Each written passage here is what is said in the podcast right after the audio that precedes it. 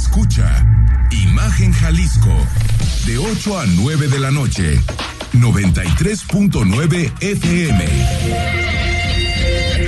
Imagenguadalajara.mx. Imagen. Más fuertes que nunca.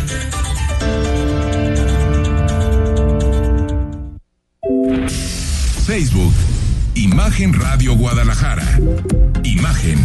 Más fuertes que nunca. Son las 8 de la noche y es lunes 19 de junio de 2023. Qué gusto me da saludarles. Soy Rodrigo de la Rosa y por supuesto le vamos a llevar la información más relevante que se ha dado, por supuesto, este día y como lo estaremos haciendo a lo largo de esta semana. Ahora sí que no me queda más que desearle un excelente inicio de semana de este lunes, como ya le decía, 19 de junio de 2023 qué cantidad de, noticias las que se juntaron hoy, porque, ¿qué cree usted? Resulta ser que en Morena, en el llamado Movimiento de Regeneración Nacional, pues ya empezaron las corcholatas, entonces ya empezaron los actos públicos de Claudia Sheinbaum, de Ricardo Monreal, de Marcelo Ebrard, de Manuel Velasco, de Gerardo Fernández Noroña, y el que cobró relevancia en Jalisco es Adán Augusto López, que era el secretario de Gobernación, porque arrancó precisamente sus actividades aquí en el estado de Jalisco. Y si le parece bien, con eso arrancamos. Amaneció en Puerto Vallarta el exsecretario de Gobernación, Adán Augusto López, quien después llegó a Guadalajara, donde primero encabezó un evento en el Paraninfo de la Universidad de Guadalajara. El ex titular de Gobernación estuvo cara a cara con el rector de la Casa de Estudios, Ricardo Villanueva, quien él insistió en la autonomía universitaria y de paso presumió algunos datos que, a decir de Villanueva Lomelí, son lo que demuestran la grandeza de la Universidad de Guadalajara, la segunda más importante en cuanto a matrícula del, del país, y después agradeció su visita diciéndole que siempre será un placer contar con él. Lo que no ha dicho la Universidad de Guadalajara es si va a invitar a, a los otros aspirantes del oficialismo a esto que son actos anticipados de campaña, lo cual, dicho sea de paso, es ilegal. Escuchamos en primera instancia lo que dijo Ricardo Villanueva Lomeli.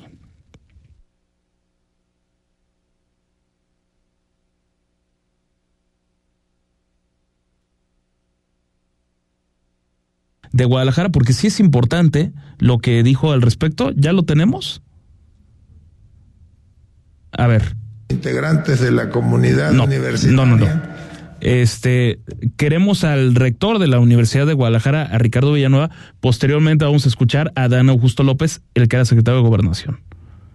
Ahora sí. Bueno, por lo visto no, no tenemos a, a Ricardo Villanueva. Entonces nos pasamos, ahora sí, al que ya había usted escuchado un poquito, a Dan Augusto López. Le ofrecí en aquella ocasión que íbamos enviar a un equipo de abogados que estuviera a apostarle a renovar el Poder Judicial. Todavía la mañana de la audiencia estaba con el temor de que no le concedieran la medida cautelar. Ahora les pregunté y me dijeron que todavía no termina el proceso. Pero igual nunca más nadie perseguido o amenazado por defender sus ideas políticas. En cuanto educación superior. Yo creo que en estos tiempos inéditos de transformación, donde hay una política pública más enfocada a lo social, pues tenemos que empezar a hablar de que haya una continuidad con cambio, que tienen que continuar desde luego los programas sociales que de por sí llegaron para quedarse y tiene que hablarse de terminar con la tarea de integración nacional.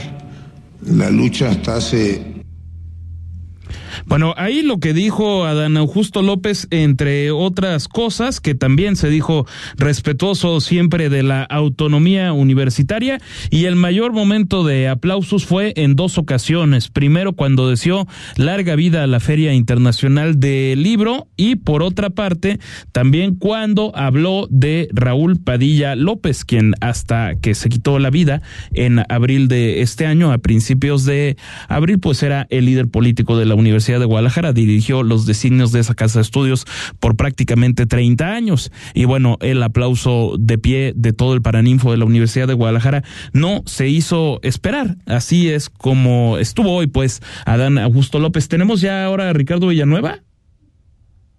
¿O de plano no está? Ok, no, no está Ricardo Villanueva Lomelí, le, le ofrezco una, una disculpa, pero él decía pues una serie de datos interesantes al respecto. A ver, yo un par de, de, temas al respecto y no sé usted qué opine, nos puede hacer llegar sus opiniones a través de Twitter, arroba Imagen Radio GDL, Instagram también Imagen Radio GDL y por supuesto un servidor arroba Rodrigo de la R7. Mire, yo entiendo la parte política de la Universidad de Guadalajara de que tenga que estar cercana al morenismo cuando ha tenido una relación tan compleja con Movimiento Ciudadano.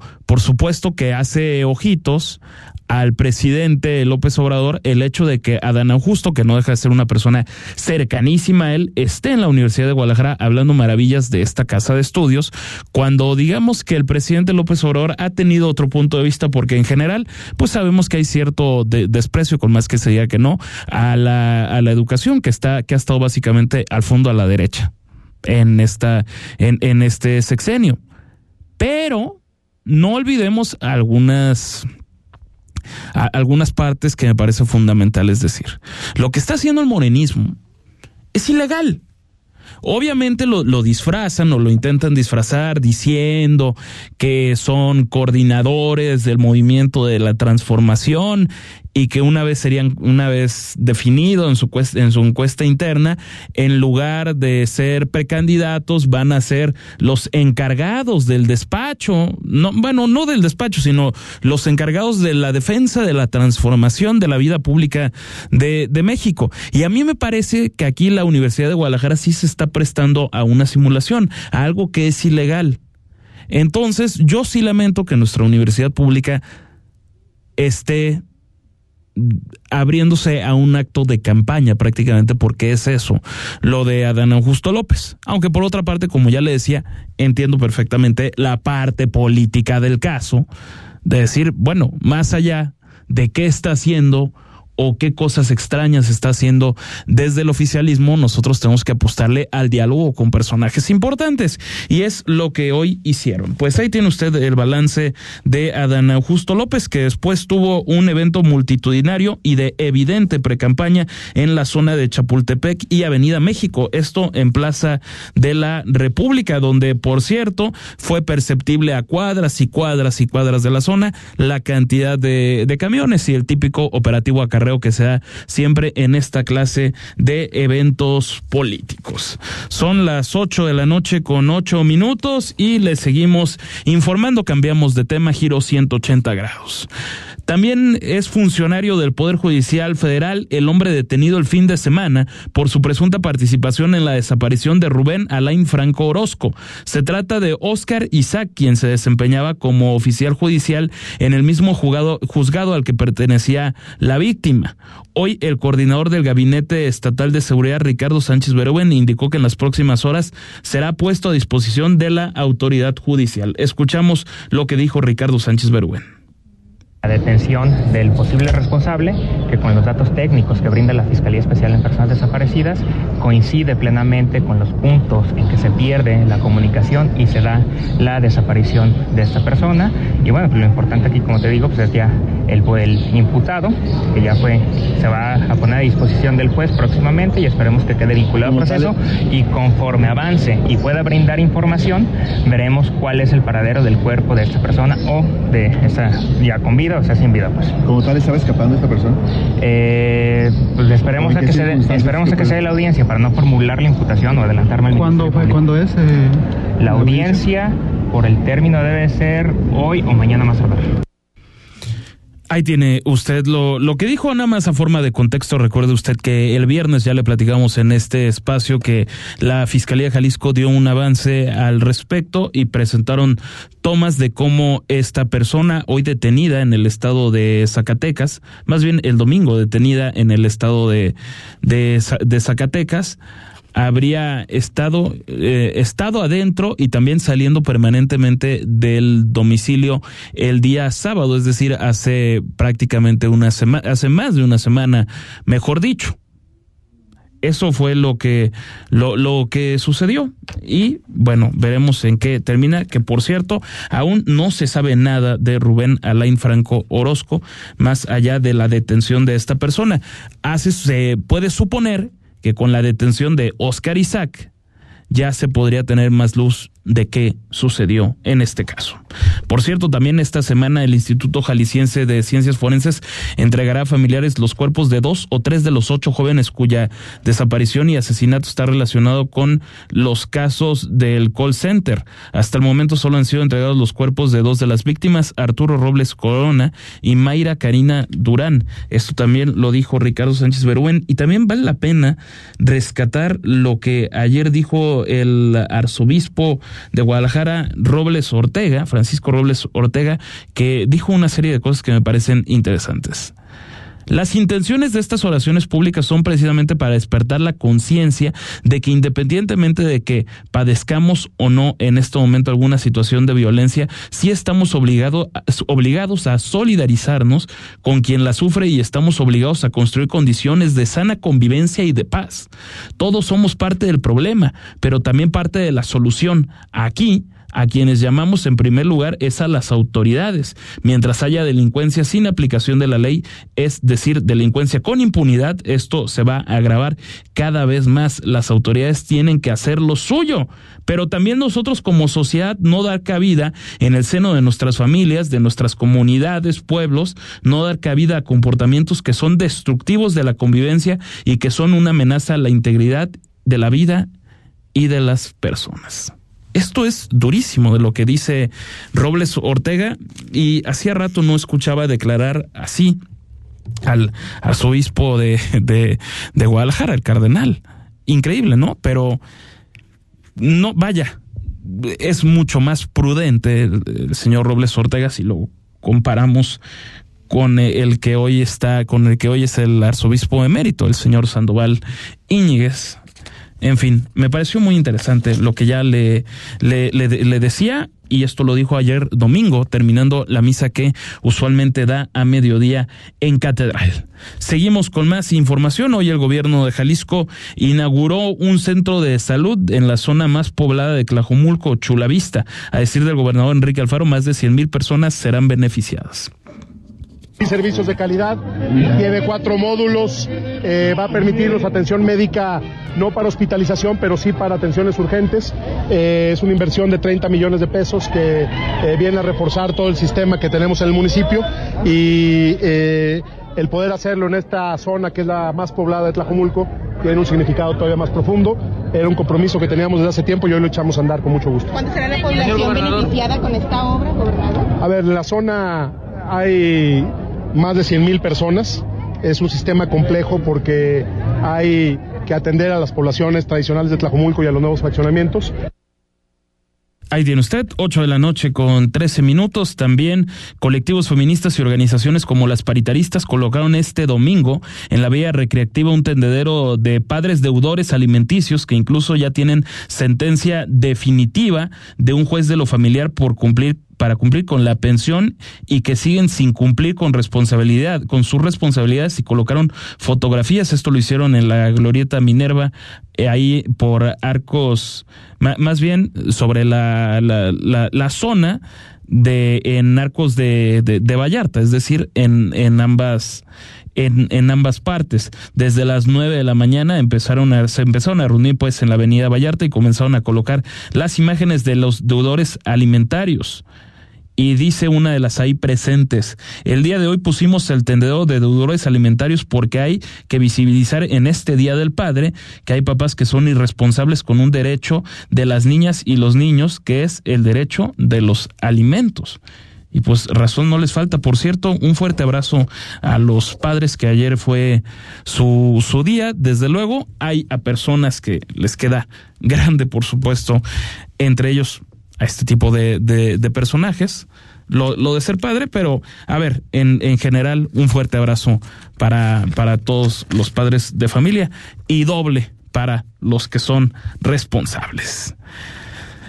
8 de la noche con 15 minutos. Le reitero, un servidor, arroba Rodrigo de la R7 y por supuesto, arroba Imagen Radio GDL, Instagram y Twitter. Y también le comento que con este calorón es importante estar bien hidratados. ¿Tú cómo te mantienes hidratado? No me digas que solo tomas agua. Sabes que el agua no hidrata al 100%.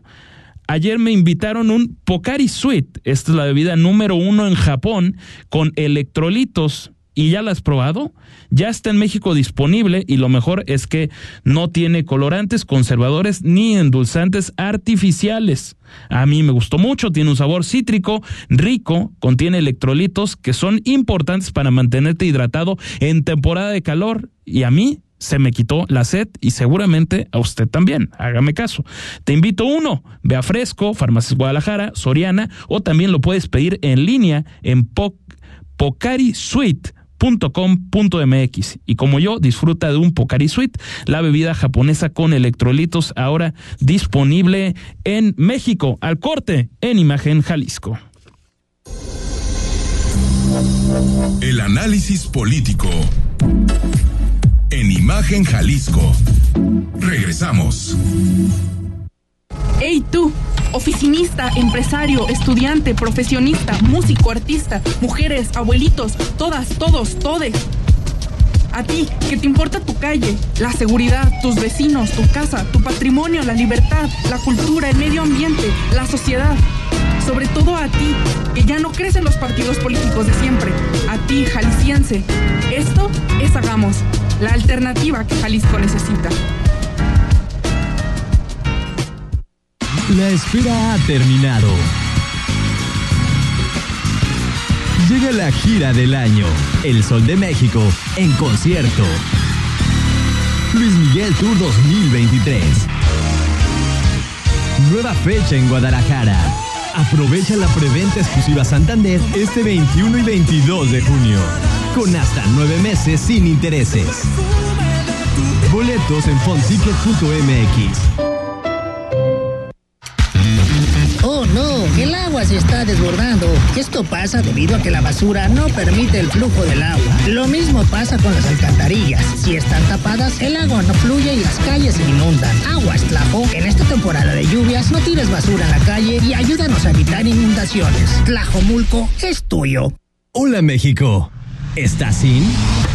El mejor tenis del mundo está de regreso en el Guadalajara Open Akron, presentado por Santander. Las 56 mejores tenistas de la WTA en el complejo panamericano de tenis, del 17 al 23 de septiembre. No te quedes out. Preventa exclusiva Santander del 22 al 24 de junio con hasta 6 meses sin intereses. Boletos en boletomóvil.com.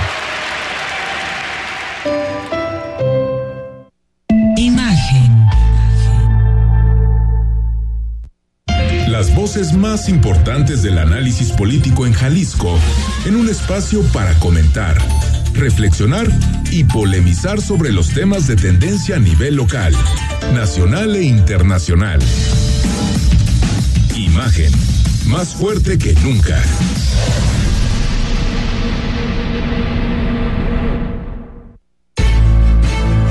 Estás escuchando Imagen Jalisco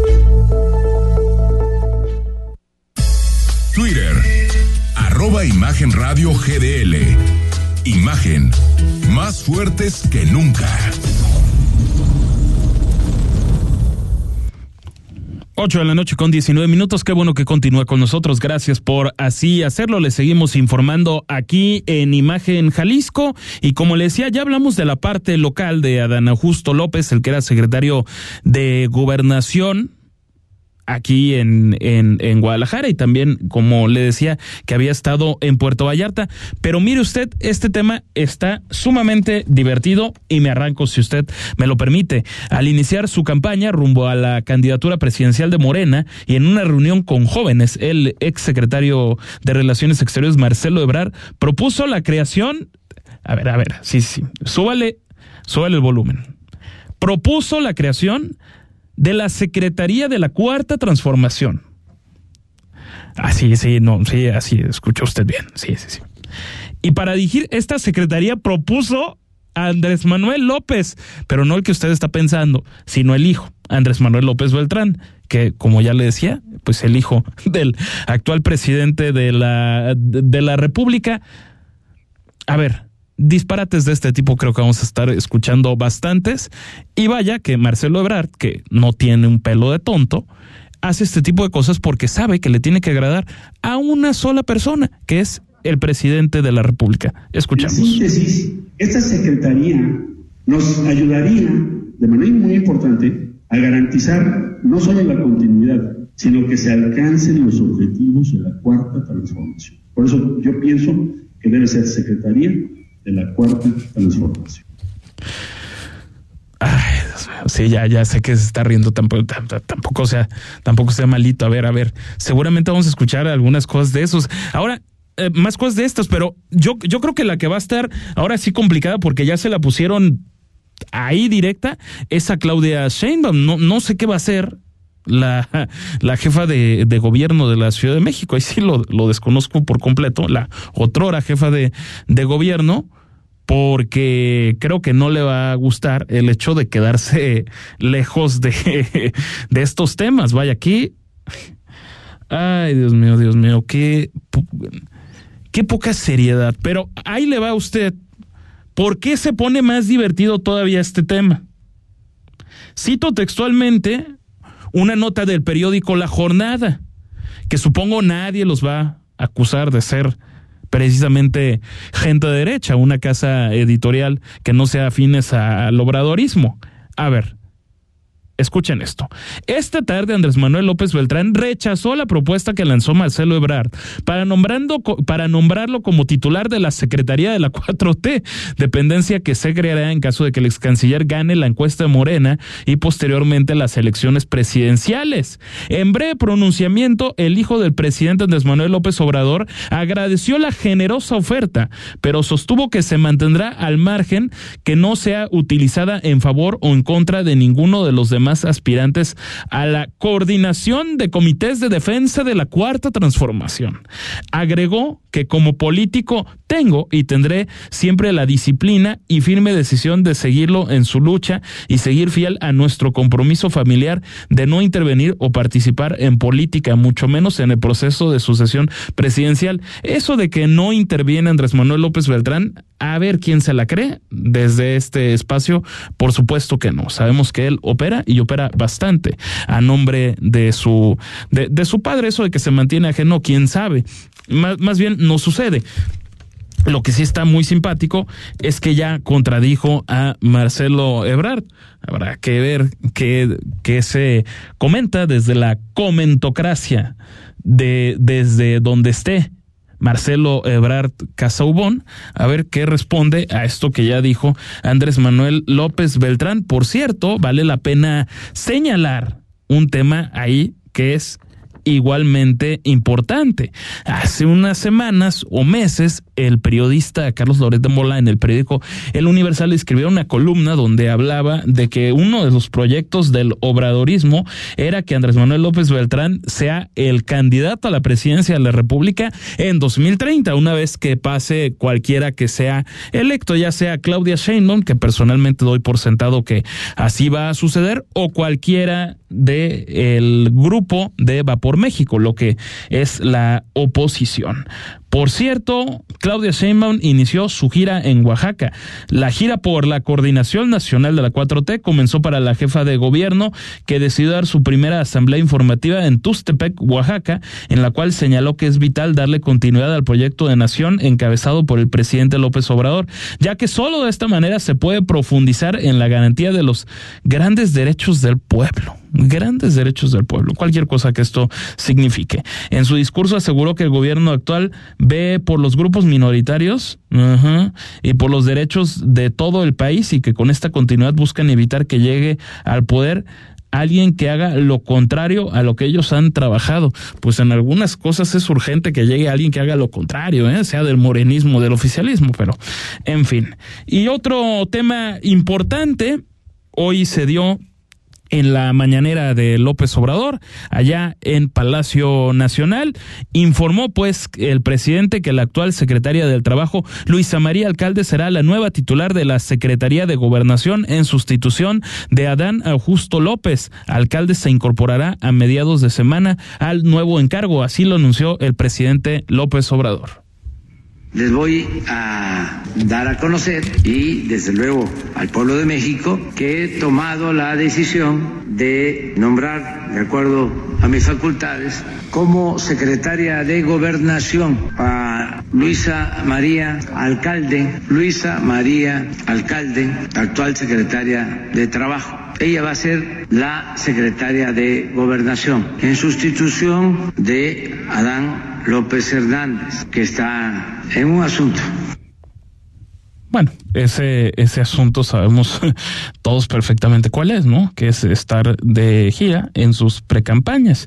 Y Luisa María Alcalde dijo lo siguiente hace cuestión de, sí, a las diez y media de la mañana después del anuncio del presidente, dice, agradezco profundamente la confianza del presidente al nombrarme secretaria de gobernación. Será sin duda el honor de mi vida acompañarlo desde esta nueva responsabilidad en esta última etapa fundamental para la consolidación de la transformación. A mí esto me parece que es una ofrenda a, a Claudia Sheinbaum, a quienes la ponen en el ala radical de Morena, y quizás sí, pero también en honor a la verdad hay que decir que es una secretaria de, del gabinete obradorista que ha estado desde que inició la administración bastante alejada de escándalos, es decir, no se recuerda que haya estado metida, metida en polémicas, permanece ajena en sus redes sociales a estar adulando todo lo que hace el presidente, ella se limita más bien a los retweets. A ver, obviamente es una obradorista recalcitrante, pero eso es normal, o sea, es parte de, de formar o de ser parte de este gobierno, desde luego, ¿no? Pero a menos a mi parecer, no sé usted qué, qué opine, creo que es un tema ahora sí que de ni muy muy ni tan tan si se permite esa expresión como insisto no se le conocen mayores escándalos aunque obviamente tiene a un, a, un papá muy cercano a la cuarta transformación, un abogado muy, muy conocido, digamos, el, el, el, licenciado alcalde, y entonces, pues se hablaba de que si ella era la secretaria, pero en realidad su papá estaba muy metido como un operador central de la Secretaría del Trabajo y Previsión Social, ahora estará en gobernación, ahí tiene usted esa, esa información, como ya le decía, sin mayores escándalos. Veremos pues cómo termina. Será más de un año que esté al cargo de la Secretaría de Gobernación y llamando la atención también el crecimiento de, de alcalde Luján. No, no olvidemos que querían imponer a su hermana, que sí es una talibán, al frente del Instituto Nacional Electoral. Por fortuna no quedó, porque esto sí era francamente un escándalo. ¿eh?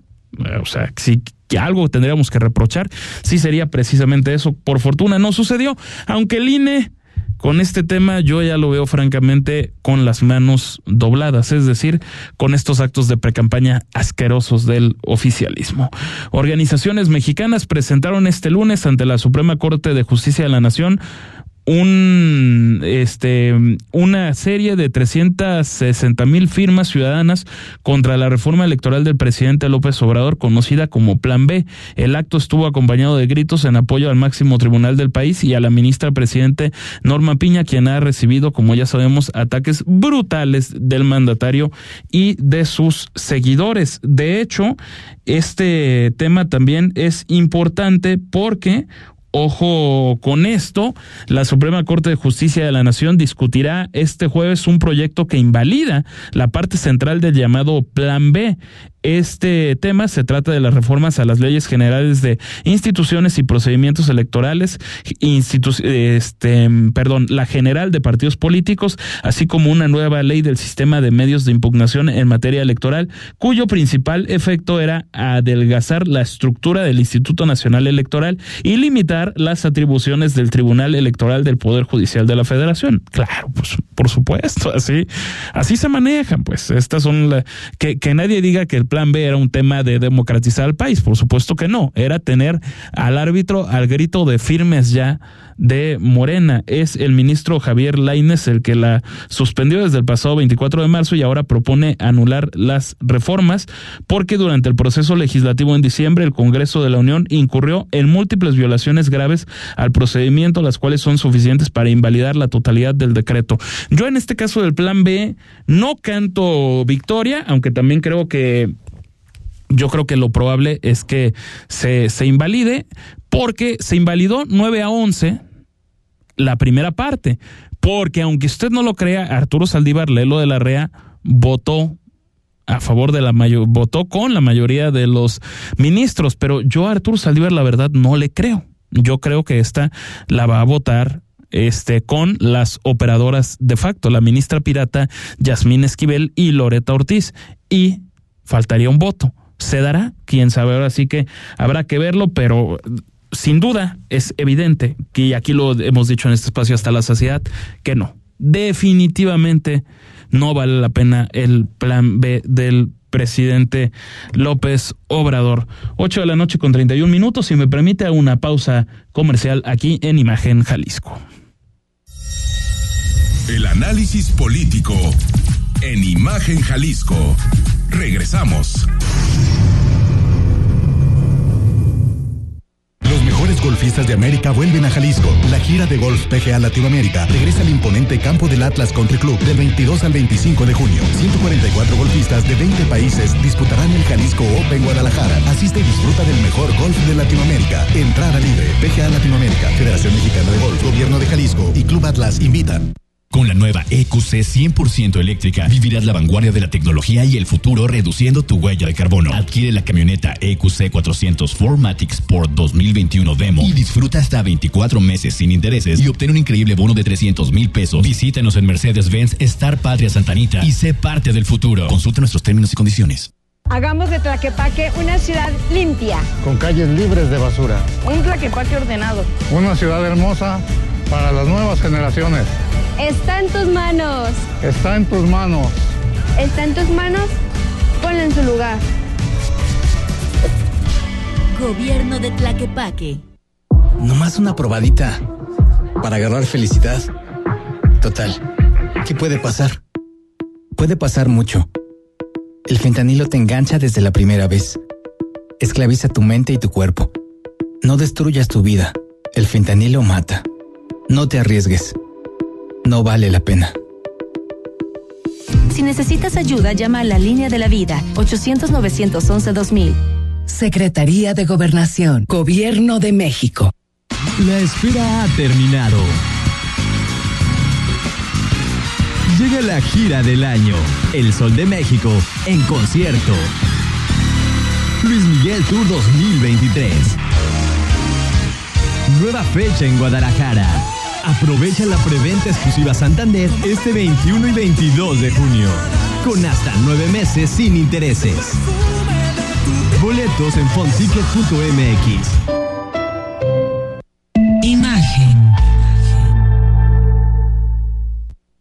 escuchando Imagen Jalisco Las voces más importantes del análisis político en Jalisco en un espacio para comentar, reflexionar y polemizar sobre los temas de tendencia a nivel local, nacional e internacional. Imagen, más fuerte que nunca. Instagram, arroba Imagen Radio GDL. Imagen, más fuertes que nunca. Noche con 34 minutos. Gracias por continuar con nosotros aquí en Imagen Jalisco. Si me permite, le hago, le, le narro un par de notas internacionales sin duda relevantes y es que al menos 11 personas murieron y otras 15 están desaparecidas como consecuencia de un ciclón extratropical que en los últimos días ha causado graves estragos en el sur de Brasil, informaron este sábado fuentes oficiales. Unas 3.400 personas han tenido que ser evacuadas de sus casas en alrededor de 40 municipios del estado de Río Grande do Sol, donde se ha reportado la mayor parte de los daños, de acuerdo con Defensa Civil. El paso de ciclón por la costa de esta región fronteriza con Argentina y Uruguay ha dejado un rastro de destrucción provocando corrimientos de tierra e inundaciones, cortes de luz en miles de hogares y la caída de algunos puentes, lo que ha dificultado, por supuesto, las labores de equipos de rescate. Y si me permite, otro tema que también ha estado a la orden del día eh, desde muy temprana hora es que hay una misión que se encuentra encabezada por la Guardia Costera de los Estados Unidos que inició labores de búsqueda tras recibir una llamada telefónica sobre un sumergible desaparecido. Tras la desaparición de un submarino con cinco tripulantes a bordo que exploraban los restos del Titanic en las profundidades del Océano Atlántico, una operación de la operación de rescate fue activada para localizar el sumergible y garantizar la seguridad de los pasajeros. La misión se encuentra encabezada, como ya le decía, por la Guardia de Estados Unidos que inició las labores de búsqueda. En tanto, el grupo que realiza el viaje, Ocean Gate Expedition, explora y moviliza todas las acciones posibles para traer a la tripulación de vuelta sana y salva. De hecho, comentaron y cito textualmente en un comunicado, toda nuestra atención se centra en la tripulación del sumergible y sus familias. Estamos profundamente agradecidos por la amplia asistencia que hemos recibido de varias agencias gubernamentales y empresas de aguas profundas en nuestros esfuerzos por restablecer el contacto con este sumergible, dijo el grupo. Estamos trabajando para que los tripulantes regresen sanos y salvos. Por su parte, la Guardia Costera aseguró que en las labores de rescate trabajan dos aviones y un barco. Un avión es un C-130 de la Guardia Costera y el segundo es un avión P-8 eh, RCC Halifax que puede buscar y detectar submarinos bajo el agua. En fin, ahí tiene usted esta información de Ocean Gate Expeditions, que es, como ya le decíamos, la que se encarga de esto. Y mire usted, si Quizá haya escuchado de un afamado youtuber, Alan Estrada, conocido en YouTube como Alan por el Mundo.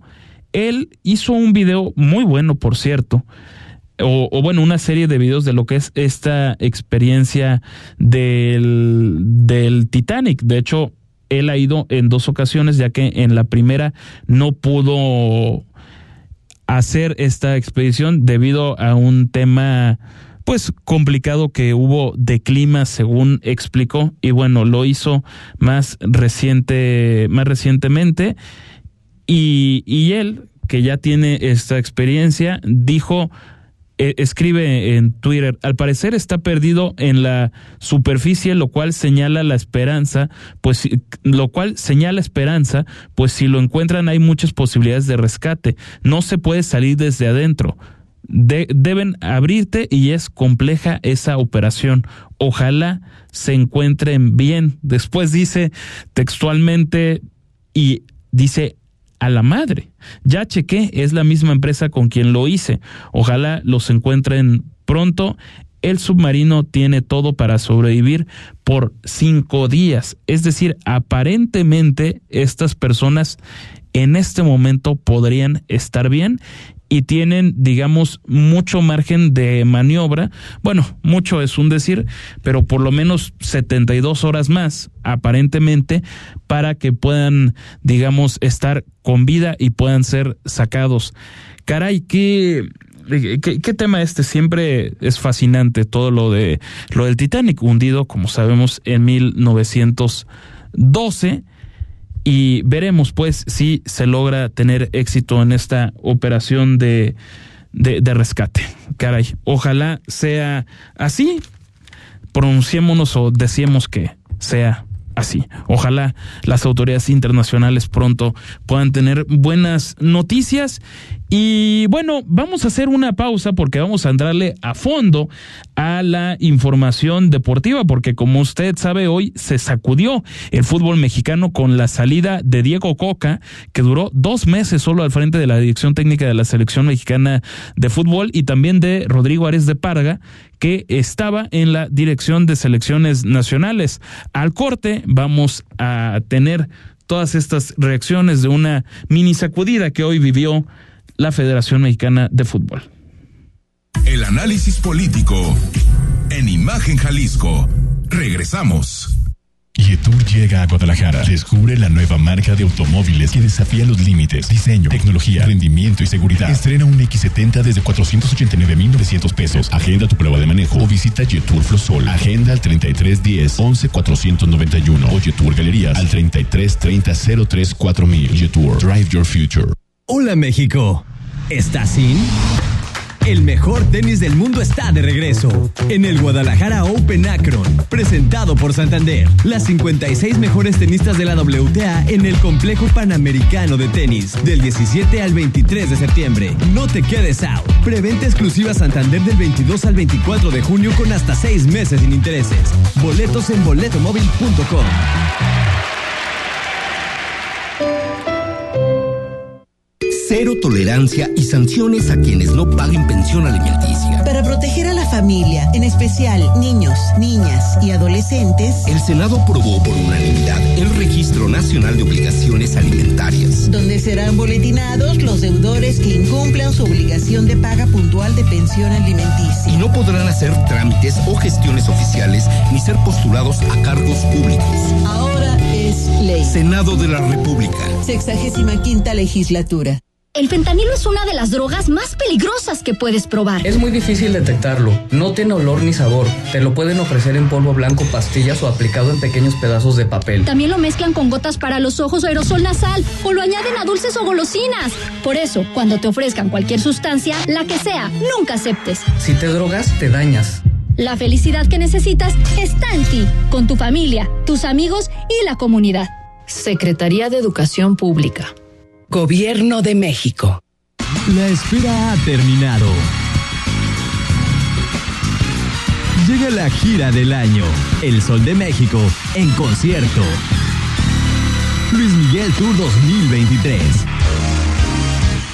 Nueva fecha en Guadalajara. Aprovecha la preventa exclusiva Santander este 21 y 22 de junio, con hasta nueve meses sin intereses. Boletos en fonticket.mx. Imagen.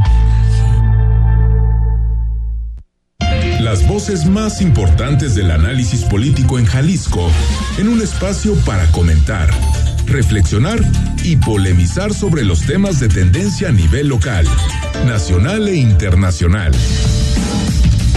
Imagen, más fuerte que nunca.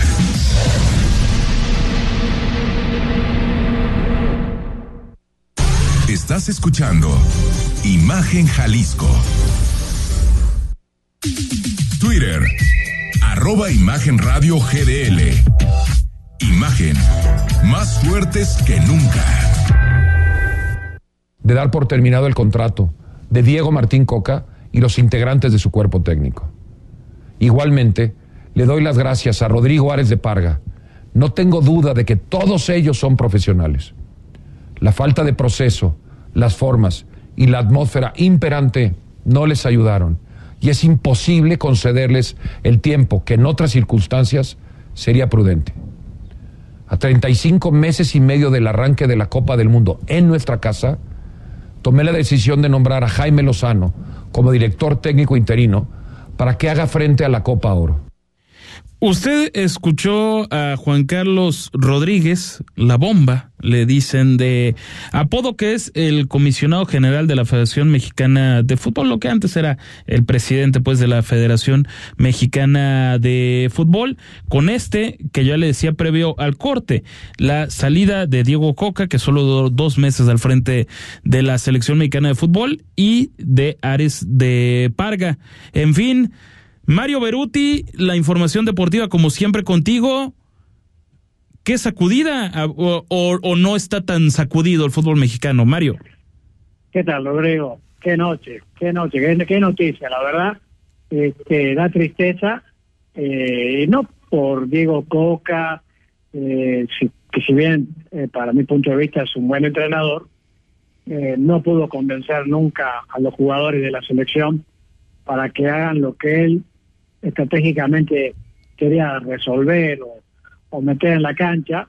Había muy mala relación, eh, dicho por varios medios que estaban ahí involucrados en los partidos, junto con los jugadores y, el mismo director técnico, en que no querían, no estaban de acuerdo eh, dónde estaban entrenando, la lejanía que tenían con respecto al centro de distracción para que los jugadores de repente pudieran pasear.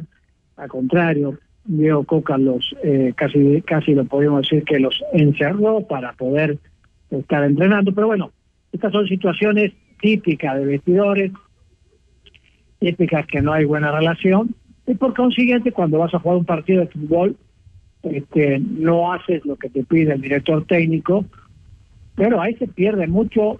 Hay varios puntos. Un punto a ver si está de acuerdo conmigo, Rodrigo, es el pésimo manejo de la Federación Mexicana de Fútbol con respecto a tomar decisiones de ponemos a este técnico, calculamos que esto, que nos puede dar, y a los dos meses lo quitas, porque bueno, mm, no sí sabemos la razón, pero si vos quitas a una persona durante dos meses, eh, no va a haber un seguimiento, no va a haber una, un programa para lo que viene la Copa de Oro, para lo que viene la Copa del Mundo, y así vas a estar sacando directores técnicos, o también tú eres el que vas a decir quiénes son los jugadores que van a participar en la selección. Este para mí es el punto más delicado y fino para tomar estas malas decisiones, que hay que tomarlas, por supuesto, porque no hay resultados, no se ha visto un fútbol este bueno en la cancha, en el terreno de juego, pero lo que está tomando la federación, Rodrigo, eh, lo que está haciendo está muy mal. Oye Mario, pero yo, a, ver, te, ahora sí que coincidiendo con lo que dices, te, agregaría otras cosas. En este video de casi cinco minutos que ya escuchamos un pequeño extracto de Juan Carlos Rodríguez, dice, encontré serias deficiencias en temas de logística. Esto de logística es un poco lo que ya nos comentabas entonces, es decir, que los futbolistas inconformes con la parte de el esparcimiento y otro tipo de cosas que tienen que ir más allá de una concentración de un equipo de, de, fútbol, ¿correcto? Así es, o sea, a ver, eh, yo creo que cualquier entrenador, como en mi caso, por ejemplo, si yo voy a llevar a un equipo a una competencia, tengo que buscar que estén en un lugar adecuado, por supuesto, bastante alejado de lo que es la parte social, no 100% porque bueno, tiene que distraerse, tienen que tener un poquito la mente fresca, pero buscar cualquier salida donde realmente físicamente también puedan este sentirse menor de menor calidad, ¿no? Yo creo que también por ese lado este, y otros puntos, justamente hablando de todo eso, no les gustó el campo de concentración, digamos el terreno de juego donde estaban concentrados, este, no solamente el hotel, en fin, ahí vemos el nivel de jugadores que tenemos también, ¿no? Muy exquisitos, este, y que se olvida, que era el otro punto que te decía, que te iba a comentar, uno por parte de la federación y el otro por parte de los jugadores. Vos estás llevando la camiseta de tu país, no estás llevando la camiseta de un equipo de fútbol que si bien también eres profesional, debes al 120% rendir en un terreno de juego. Pero si tenés la camiseta de México, vos tenés que entregarte cada segundo, tenés que eh, romper récords de velocidad, tenés Claro. que matarte en la cancha, cueste lo que cueste, y si estás en contra del director técnico, de, su- de sus decisiones, hablar con la directiva y bueno, si hay que sacarlo se saca, pero primero está el orgullo como país a la hora que lo representas en una copa que si bien no es muy importante, pero sí el hecho de haber perdido con Estados Unidos, que no es una potencia, es un buen equipo, un equipo organizado, un equipo con disciplina, que eso fue lo que por lo menos se ve contra México. Creo que ahí está el otro punto, ¿no? El respeto como profesionales hacia la bandera. Porque lo que termina viendo Mario es una serie de cotos de poder de algunos futbolistas que son Exacto. francamente insoportables y eso tampoco tampoco es nuevo y no podemos pasar por alto, creo Mario, que Diego Coca fue metido con calzador, fue como un, un berrinche, un pataleo de un par de dueños del fútbol mexicano, de un- dos socios, Alejandro Irarragorri y Ricardo Salinas Pliego, de quieren ver quién manda, pues yo mando y va este personaje y dos meses después el comisionado que todavía no llegaba en ese momento, Juan Carlos Rodríguez dice, pues no, se va. Ese es otro, otro punto más. O sea, estás hablando del caudillo que está dentro de la cancha, caudillo o caudillos que está dentro de la cancha, y los otros, las malas decisiones, el capricho, porque si recordamos, se habían nombrado muchos directores técnicos, muchos, o sea, había dicho hasta este Marcelo Bielsa, que ahora está dirigiendo eh, Uruguay, y eh, lo triste de todo esto es que en el último momento apareció Diego Coca. Y bueno, ¿y este que, que dónde apareció? Como nunca, nunca se estuvo comentando nada. Totalmente. Y un día para el otro, como tú dices, ¿no? Eh, yo quiero a este director técnico y punto y aparte. Entonces, ese tipo de caprichos otra vez lleva a la, la derrota, a la vergüenza este, en la competencia y el fútbol siempre nos está dejando mal eh, el sabor de boca y también eh, el tipo de rep- representación que se tiene a nivel mundial, ¿no? Y algo importante que hay que ver y como que no se le está tomando mucho en cuenta, pero sí el negocio, es que el mundial se va a jugar en México, el mundial se va a jugar en Estados Unidos, o sea, eh, México va a ser local. Y por lo tanto eh, tiene que tomarse estas estos estos compromisos deportivos eh, con mayor seriedad. Sí, porque México en Estados Unidos es 100% local. Oye, Mario, pero saber qué opinión tienes de, de Jaime Lozano, exfutbolista, jo- joven en la dirección técnica y que ganó una medalla olímpica, a final cuentas, en Tokio 2020, que terminó siendo en 2021 por las razones que conocemos de, de, de- de pandemia. ¿Qué, ¿Qué impresión te da? Bueno, estás comentando. Fue muy breve lo que está diciendo realmente de su currículum, ¿no? Este, no ha habido problemas con este señor, no ha habido, ¿qué te puedo decir? Malos comentarios en ningún momento, ni como jugador de fútbol, ni como técnico, eh, que, que en su oportunidad tuvo, como si no me equivoco, con el Neca- Necaxa. Así es. Eh, y bueno, es un- una persona que principalmente, antes que nada, eh, es mexicano. Y creo que por ese lado también es un punto que hay que respetar. ¿En qué, en qué aspecto? Siempre se ha buscado tener directores técnicos este, extranjeros, ¿sí?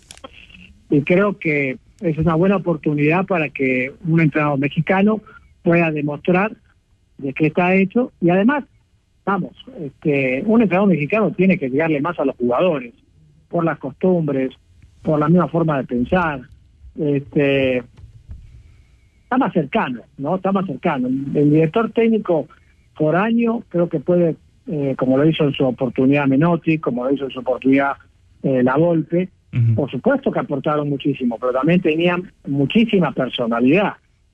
Tenían De acuerdo. eran figurones en el fútbol. ¿Por qué? Porque tenía una estrategia y un estilo de juego muy particular, pero también eh, una mentalidad de competencia este, donde hacían brillar a los jugadores mexicanos. Volvemos a lo mismo, de ahí en más, no hablemos de Tata Martino, porque bueno, si bien ahora que no entiendo por qué lo eligen como director técnico del equipo que va justamente este, a participar Messi, y bueno, ¿qué está pasando? ¿No saben nada de fútbol? o por qué eligen a Tata Martino. Pero volviendo a Lozano, se me hace una buena elección a pesar de su falta de experiencia. Creo que hay que volver a darle experiencia, eh, oportunidad al entrenador mexicano y más todavía si es joven. Acá lo que, ah, no sé si lo viste una vez, eh, cuando se estaba eh, viendo el Mundial, eh, estaba la Volpe, estaban varias personas, eh, mismo Hugo Sánchez, había varias personalidades del fútbol mexicano y decían, ¿por qué no nos dejan a nosotros dirigir al equipo de la selección, pero la parte técnica? Nosotros le damos, estaba Fuentes, estaba varios, varios del fútbol mexicano, y que decían, ¿por qué no dejan a dirigir a nosotros de nuestras experiencias y se lo pasamos al director técnico, hasta para poder elegir jugadores juveniles? No se me hacía mal, porque lo que realmente eh, hace falta es gente que sepa de fútbol, que vuelvo a lo mismo, a los ochenta y pico de años, Menotti en Argentina es el director técnico o el cuerpo técnico, digamos, de la Federación Argentina. Entonces, gente con experiencia, gente con conocimiento de fútbol podrían aportar haciendo equipo para la selección, ¿no?